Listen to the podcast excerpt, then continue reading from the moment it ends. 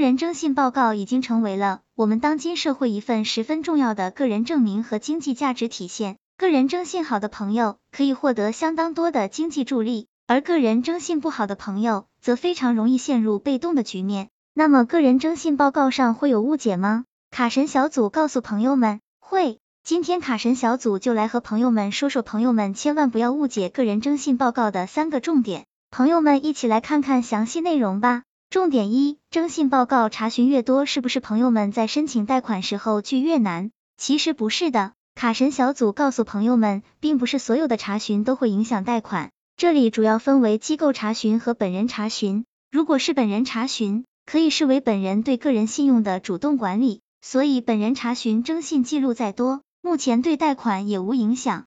如果是机构查询，则会影响您贷款或申请信用卡。这其中包括信用卡审批、担保资格审查、贷款审批和异议查询等。但用户没有放款或者信用卡下卡成功的记录，就说明该人财务状况不佳，是否审批放款，机构就要考虑了。重点二，只要不逾期，是不是个人征信报告就不会有信用污点？关于这点，卡神小组告诉朋友们，其实并不尽然，贷款不逾期的信用记录会良好是肯定的。但并不代表这样就不会有信用污点了。一般来说，手机通讯费、水电煤气欠费、为他人担保巨额债务或者已经有负债等，这些都是造成信用污点的原因。重点三，即使有不良信用记录也不怕，真的可以吗？卡神小组在这里提醒朋友们，绝对不要这干。逾期还款会造成不良信用记录，影响个人信贷行为。一旦不按时还款的行为被定性为恶意透支。就属于违法行为了，严重的甚至可以被判无期。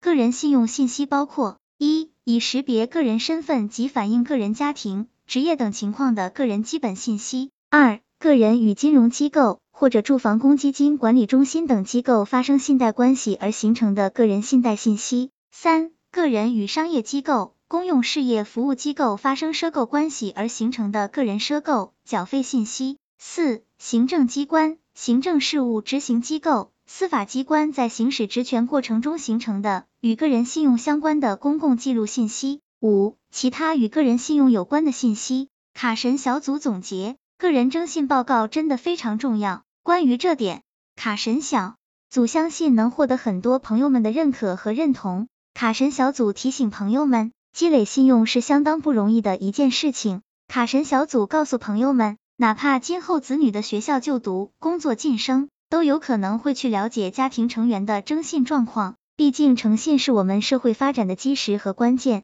诚信者多助，失信者寡助，永远是不会错的。希望这个资料对朋友们有所帮助。